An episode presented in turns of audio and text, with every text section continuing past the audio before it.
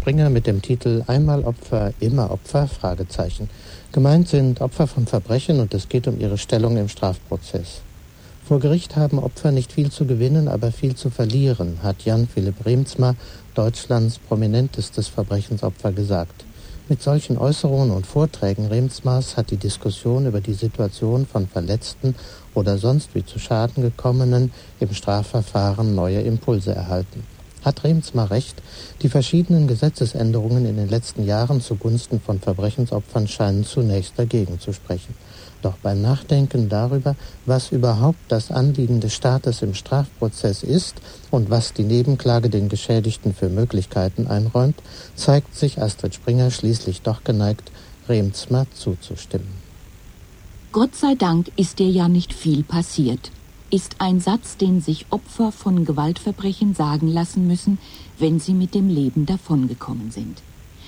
Eine der unpassendsten Bemerkungen, die Jan Philipp Remsmar nach seiner Entführung zu hören bekam, lautete, es wird schon für etwas gut sein. Deutschlands prominentestes Verbrechensopfer war gekidnappt, angekettet und in ständiger Todesangst 33 Tage lang gefangen gehalten worden. Als die Übergabe des erpressten Lösegeldes von 30 Millionen Mark endlich geklappt hatte, ließen ihn seine Peiniger laufen. Remsmar hat sich und der Gesellschaft inzwischen in Büchern, Aufsätzen und Vorträgen Rechenschaft darüber abgelegt, was ihm widerfahren ist.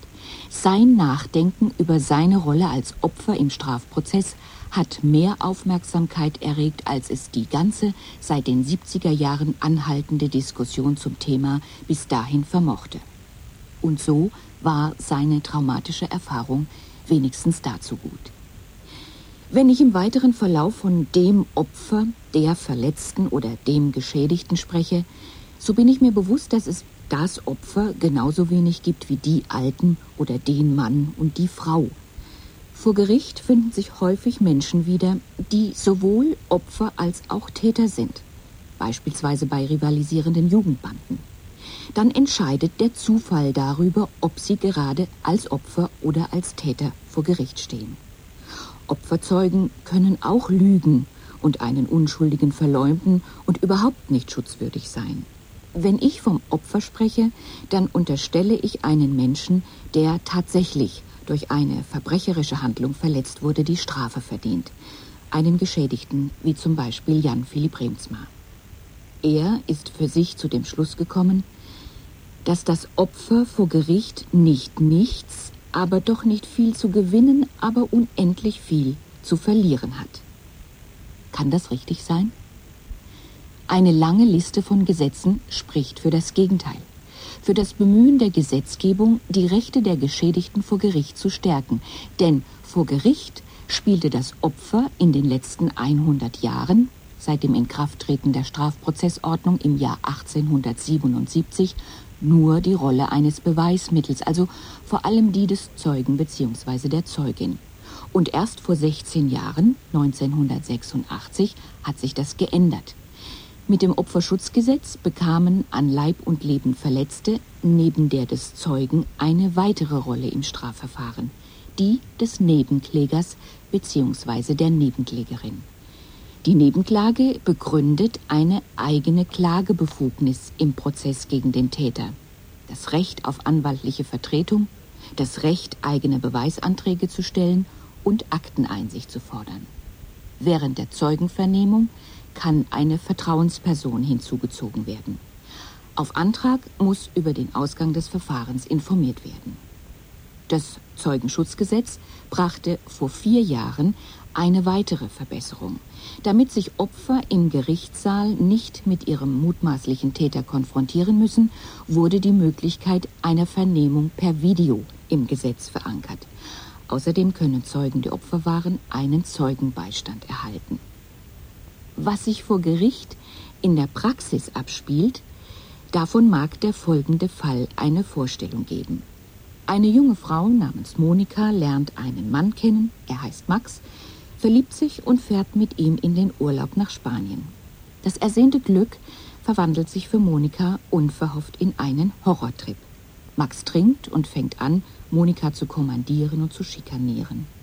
Vom Urlaubsort sehen sie nichts, weil sie das Hotelzimmer nicht verlassen. Max zwingt sie zu sexuellem Verkehr in verschiedenen Varianten und verletzt sie mit einem Gegenstand im Genitalbereich. Er droht ihr mit dem Tod, wenn sie ihn anzeigt. Schließlich gelingt es Monika, mit Hilfe des Hotelpersonals zu flüchten. Dank der örtlichen Polizei und der deutschen Botschaft kommt sie zurück nach Deutschland. In Deutschland geht sie zur Polizei und erstattet Anzeige. Viele Stunden wird sie durch die Polizei und den Ermittlungsrichter vernommen. Sie hat keinen Beistand, aber große Angst vor Max und seiner Todesdrohung. Seit der Tat hat sie eine posttraumatische Belastungsstörung. Sie leidet an Angstzuständen, Schlafstörungen, Herzrasen und sie hat Albträume. Sie wird vom Hausarzt behandelt und von einer Hilfsorganisation betreut. Es dauert mehrere Jahre, bis Max gefasst wird. Seit der Termin zur Hauptverhandlung feststeht, geht es Monika schlecht. Von der Möglichkeit, als Nebenklägerin aufzutreten, weiß sie, macht davon aber keinen Gebrauch.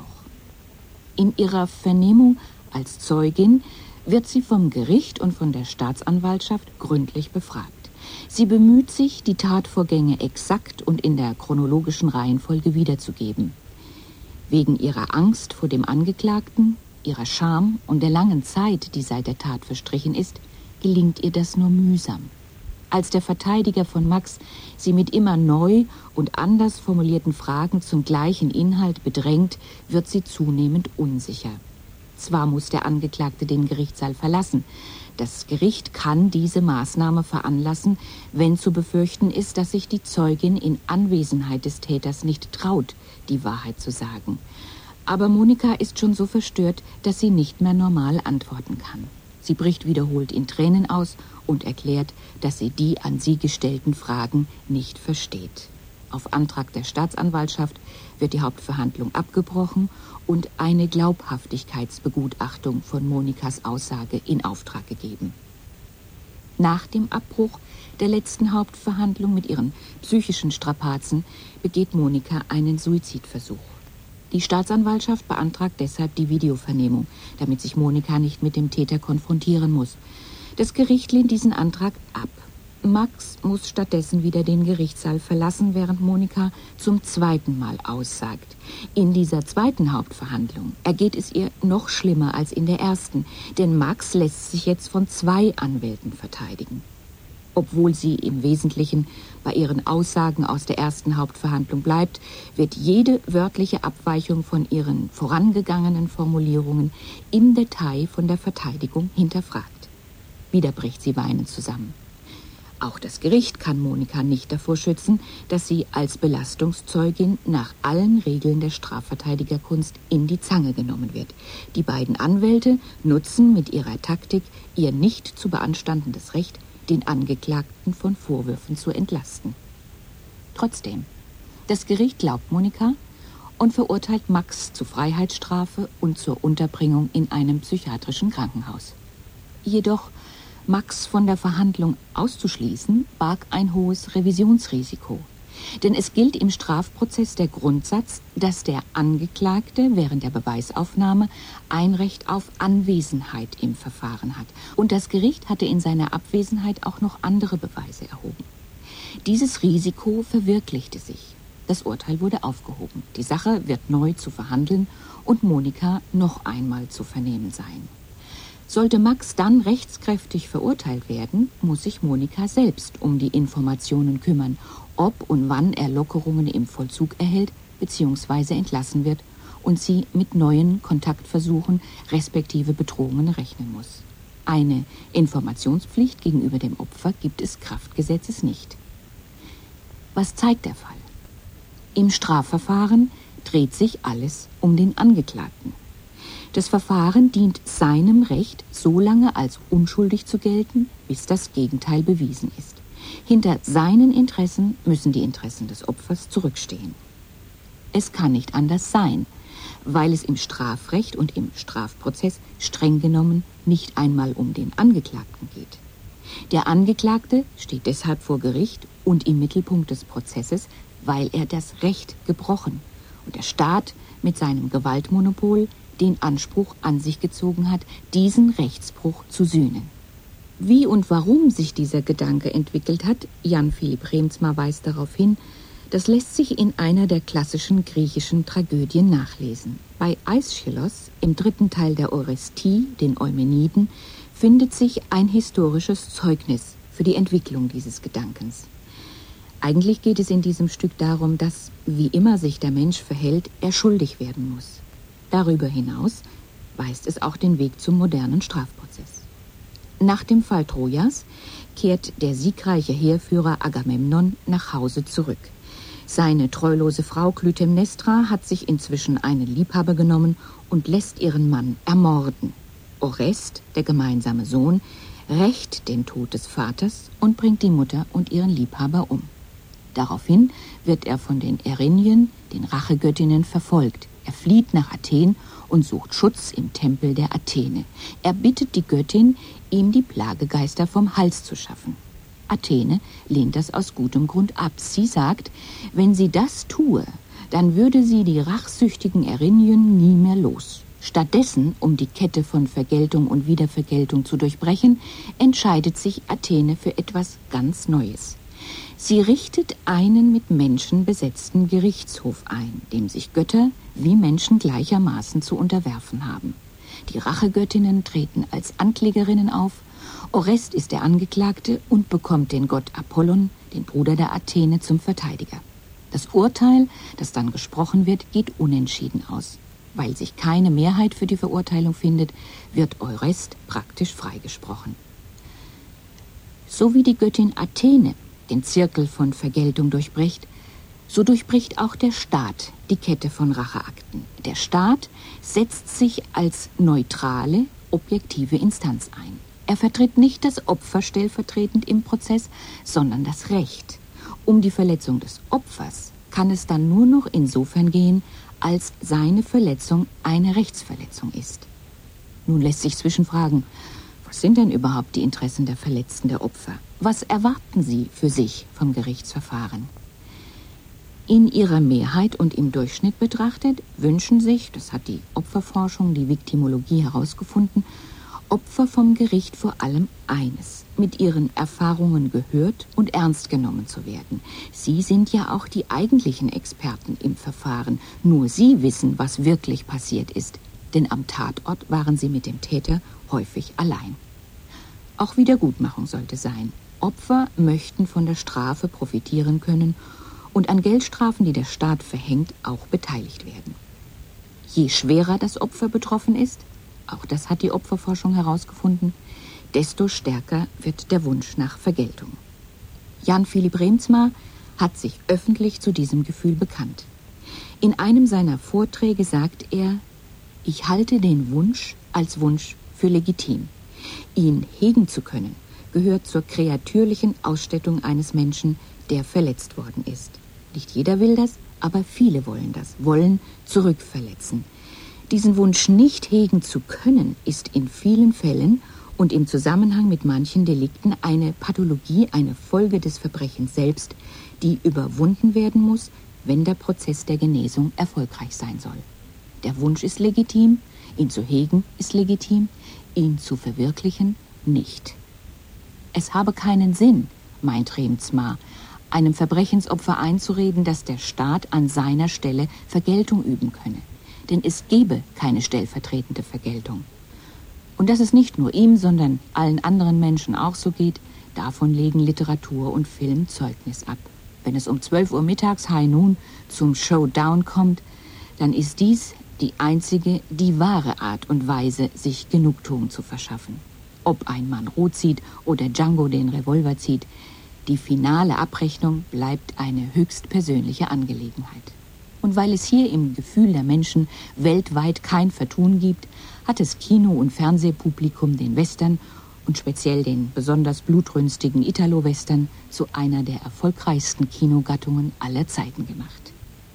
Das Verbrechensopfer Remsmar erklärt sich Vergeltungswünsche so. Sie entstehen aus Situationen der Überwältigung, genauer aus dem Versuch, solche Situationen nachträglich zu bewältigen, Du hast mich zum Objekt deiner Willkür gemacht, jetzt mache ich dich zum Objekt meiner Willkür und werde dadurch wieder Subjekt. Was stattdessen in einem ganz durchschnittlichen Gerichtsverfahren passiert, das zeigt Monikas Beispiel. Statt Kompensation erfährt sie neue Demütigungen. In ihrer Rolle als Zeugin ist sie ein zweites Mal Opfer geworden, ist sie ein zweites Mal zum Objekt fremder Willkür gemacht worden, diesmal durch die am Gerichtsverfahren Beteiligten, der Verteidigung, der Staatsanwaltschaft und der Richter oder Richterinnen, nicht zu vergessen der Medien und des Publikums. Es gehört zum Wesen, es gehört zur Struktur des Strafprozesses, durch intensive Befragung der Beteiligten Widersprüche aufzudecken und zu einem annähernd gerechten Urteil zu kommen. Für das Opfer bedeutet das immer zwangsläufig eine schwere psychische Belastung und eine erneute Demütigung. Wie mag sich wohl Remsmar gefühlt haben, als er sich in der Hauptverhandlung vom Hauptangeklagten Thomas Drach sagen lassen musste, dass Herr Remsmar heute hier unverletzt sitzen kann, verdankt er einzig und allein dem besonnenen Vorgehen der Täter.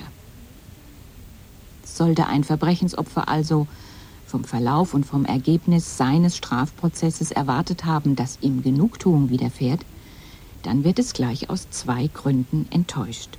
Erstens deshalb, weil der Staat diese Interessen des Opfers gar nicht verfolgt. Der Staat, wie gesagt, sanktioniert die Verletzung des Rechts, für die der Angeklagte als der Rechtsbrecher dann auch bestraft wird. Und zweitens deshalb, weil den Vergeltungswunsch des Opfers niemand stellvertretend verwirklichen kann, auch der Staat nicht. Vielmehr ist es so, dass die Verletzten aus dem Prozess mit größerem Schaden herauskommen, als sie hineingegangen sind. Für die Opfer eines Verbrechens ist die Zeugensituation deshalb so fatal, weil sie durch den Schock der Tat in aller Regel schon vor Prozessbeginn traumatisiert sind. Statt Heilung oder auch nur Rücksicht zu erfahren, setzt sie schon das Ermittlungsverfahren unmittelbar nach dem Verbrechen einer erneuten Traumatisierung aus. Mit jeder Zeugenvernehmung wird das Opfer gezwungen, sich wieder und wieder seiner Verletzung, seiner Demütigung und seiner Hilflosigkeit bewusst zu werden. Die Befragungstaktik im Gerichtssaal kann diesen Zustand nur verschlimmern. Das ist der Punkt, auf den Remzma die Aufmerksamkeit lenken wollte, als er sagte, das Opfer habe vor Gericht viel zu verlieren. Mit dem Trauma hat es seine ganz eigene Bewandtnis. Menschen reagieren auf unfassbar schreckliche Erfahrungen auf die immer gleiche Weise. Ich habe gespürt, wie sich mein Verstand von der Seele trennt, fasste eine Frau diese Erfahrung in Worte, die vergewaltigt worden war. Eine so ungeheuerliche Erschütterung des Weltvertrauens, wie es ein Verbrechen oder ein Unfall, Folter, Kriegserlebnisse darstellt, ist vom Verstand her nicht zu fassen und nicht zu bewältigen erfährt der Mensch keine psychotherapeutische Unterstützung und verharrt in seinem Gefühl der Ohnmacht und der Hilflosigkeit, dann sucht sich die Seele ihre eigenen Auswege. Auf die Verletzung der Seele reagiert meistens nach geraumer Weile der Körper mit Krankheitssymptomen von Kopfschmerzen über Hautausschlag, Sehstörungen oder Halsbeschwerden bis Herzattacken oder Lähmungserscheinungen sind den somatischen Ausdrucksmöglichkeiten von erfahrenem Leid keine Grenzen gesetzt. Posttraumatische Belastungsstörungen heißen solche Folgekrankheiten, wie schon erwähnt, in der Fachsprache. Bei Monika hatten sie sich schon vor der ersten Hauptverhandlung als Herzrasen, Schlafstörungen und Angstzustände bemerkbar gemacht. Ihre Beschwerden steigerten sich bis zu einem Punkt, an dem sie keinen anderen Ausweg als den Versuch der Selbsttötung sah. Wäre Monika der fortgesetzten Traumatisierung entkommen, wenn sie vor Gericht als Nebenklägerin aufgetreten wäre? Über den Zweck der Nebenklage ist in einem Lehrbuch des Strafverfahrensrechts von Klaus Ruxin nachzulesen. Die Nebenklage soll Personen, die durch eine Straftat verletzt sind, zu ihrer Genugtuung, zur Kontrolle der Staatsanwaltschaft wie auch zur Wahrung ihrer sonstigen Rechte eine Verfahrensbeteiligung einräumen. Diese Verfahrensbeteiligung dient im Allgemeinen in der Praxis dazu, den Schaden für das Opfer zu begrenzen. Die Aktivitäten der Nebenklagevertreterinnen und Vertreter beziehen sich meistens auf den formalen Rahmen, beispielsweise darauf, Fragen zu beanstanden, die Öffentlichkeit auszuschließen, den Angeklagten abtreten zu lassen. Bei einem geständigen Angeklagten kann die Nebenklagevertretung durchsetzen, dass die Geschädigten nicht noch einmal vernommen werden müssen. Und sehr häufig sind sich in diesen Punkten Nebenklagevertretung und Verteidigung sogar einig. Dass die Nebenklage, wie der Kommentator Roxin gemeint hat, Genugtuung und Vergeltung bringen könnte, ist nicht nachvollziehbar. Der Strafrechtler selbst schwenkt schon im nächsten Satz wieder weg von den Opferinteressen hin zum Täterinteresse und meint, da der mit der Genugtuungsfunktion verbundene Vergeltungsgedanke und die dem Beschuldigten erwachsenden Nebenklagekosten resozialisierungsfeindlich sind, sollte die Nebenklage im Verfahren des Täter-Opfer-Ausgleichs eingebunden werden. Stichwort Täter-Opfer-Ausgleich. Der außergerichtliche Täter-Opfer-Ausgleich kam 1999 ins Gesetz und honoriert bei der Strafzumessung, wenn sich der Täter um eine Versöhnung mit dem Opfer bemüht hat. Er ist, mit anderen Worten, eine täterorientierte Maßnahme, kann dem Opfer also auch nicht viel helfen. Weiteres Zwischenergebnis, weder die Nebenklage noch der Strafprozess sind dazu geeignet, dem Verbrechensopfer Wiedergutmachung zu leisten. Nicht erst mit Jan Philipp Remsmar ist die Forderung aufgetaucht, dem Opfer vor Gericht mehr Spielraum für eigene Aktivitäten einzuräumen. Und dieser Ruf ist auch gehört worden, auf nationaler ebenso wie auf europäischer Ebene. Der Rat der Europäischen Union hat seinen Mitgliedstaaten im März 2001 aufgegeben, dafür zu sorgen, dass in ihren Strafrechtssystemen Opfern tatsächlich und angemessen Rechnung getragen wird.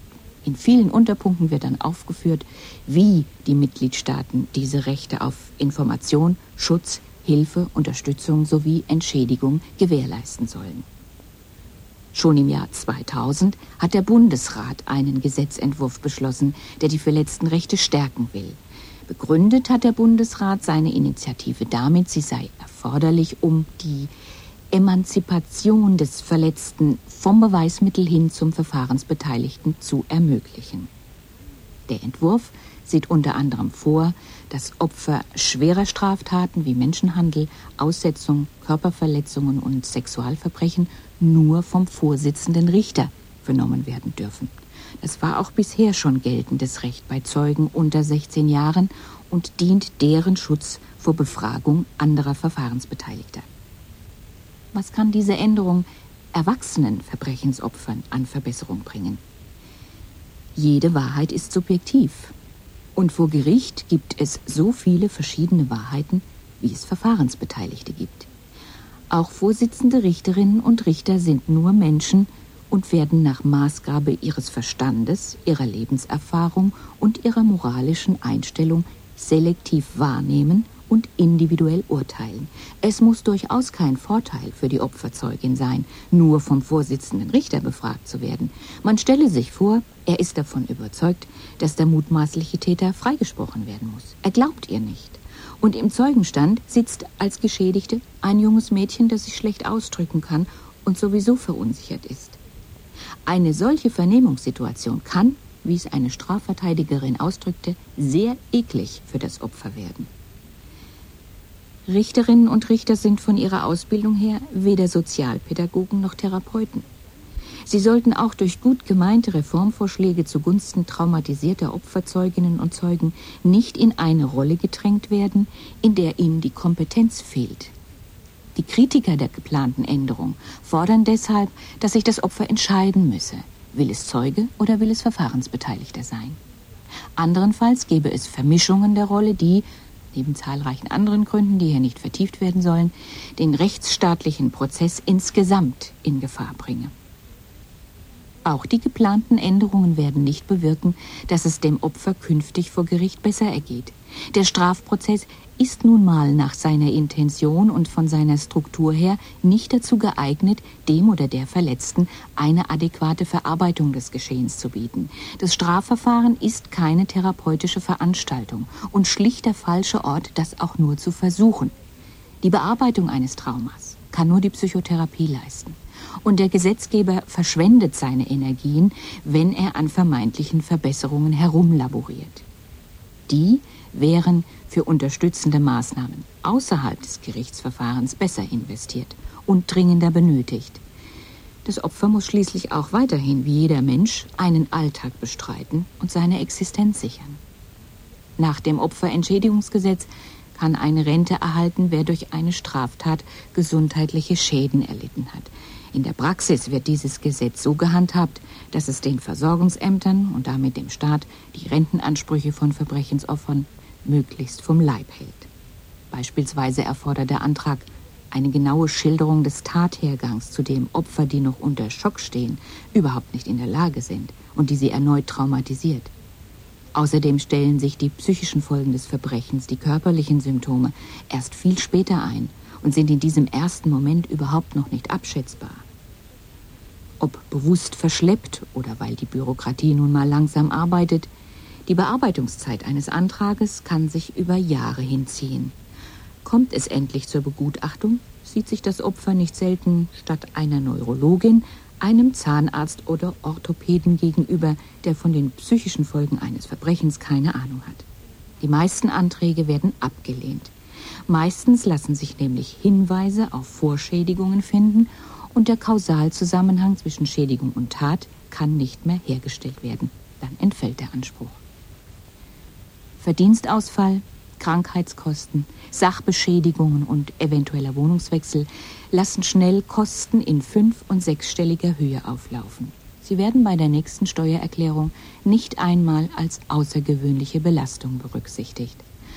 Auch was den handfesten Schaden in Geld anbelangt, kann das Opfer sehen, wie es allein zurechtkommt. Es kann sich an den Weißen Ring wenden in der Hoffnung, eine Zuwendung zu erhalten, die nie den gesamten Schaden abdecken, sondern nur die gröbste Not lindern wird. Theoretisch ist es auch jetzt schon möglich, zivilrechtliche Schadensersatz- und Schmerzensgeldansprüche gegen den Täter gleich im Strafprozess mit geltend zu machen. Diese Adhäsionsverfahren genannte Prozedur ist bei Anwälten und Gerichten nicht beliebt. Richtern und Geschäftsstellen macht sie zu viel Arbeit und den Rechtsanwälten bringt sie zu wenig Gebühren. Eine wenigstens teilweise finanzielle Wiedergutmachung wäre kein unlösbares Problem. Das Aufkommen aus Geldstrafen betrug 1999 in Deutschland schätzungsweise eine Milliarde Mark. Aus dieser Ressource sollten Opfer schöpfen können. Der Gesetzentwurf des Bundesjustizministeriums geht einen ersten Schritt in diese Richtung. Zehn Prozent jeder Geldstrafe sollen künftig in einen Opferfonds eingezahlt werden. Die finanzielle Hilfe muss insgesamt überprüft werden. Fällt ein Raubopfer vom Fahrrad, ersetzt die Krankenkasse die Kosten für den gebrochenen Arm und die defekte Brille. Ein neues Fahrrad gibt es nicht. Und für den Schock und die körperlichen Folgeschäden kommt auch niemand auf, wenn sie keinen Krankheitswert genießen. Zeugenräume im Gericht sind längst noch keine Selbstverständlichkeit. Opfer benötigen intensive Betreuung. Nach der Tat vor dem Prozess und auch danach. Der Weiße Ring und andere Opferhilfeverbände bemühen sich redlich, doch mit ehrenamtlicher und oft unprofessioneller Hilfe kann die Arbeit nicht bewältigt werden. Die Angehörigen von Opfern und ihre Nöte werden bislang fast völlig vernachlässigt. Andere Länder gehen weiterführende Wege, um Verbrechensopfern zu helfen. In Australien wird bereits das Prinzip der sogenannten parallelen Gerechtigkeit praktiziert. Das heißt, es wird nicht nur versucht, den erlittenen Schaden finanziell auszugleichen, das australische Modell berücksichtigt auch, dass für die Wiedereingliederung des Opfers in die Gesellschaft besondere Maßnahmen erforderlich sind. Beispielsweise gewährte der australische Staat einer Frau, die vergewaltigt worden war und Angst hatte, allein in ihrem Haus zu wohnen, einen Zuschuss, damit ihr Bruder aus Bali zu ihr ziehen konnte. Parallele Gerechtigkeit könnte heißen, eine Begleitung auf Einkäufen oder einen Fahrdienst zu organisieren und zu bezahlen für Opfer, die sich nicht mehr in die Öffentlichkeit trauen. Parallele Gerechtigkeit könnte bedeuten, bei der Arbeitssuche behilflich zu sein, wenn das Opfer durch das Verbrechen mit dem Boden unter den Füßen auch den Arbeitsplatz verloren hat. Was bisher ganz übersehen wird, auch das Opfer braucht Resozialisierung. Bislang steht dieses Recht nur dem Täter zu. NDR Info das Forum. Sie hörten einen Essay von Astrid Springer, Einmal Opfer, immer Opfer, Verbrechensopfer im Strafprozess.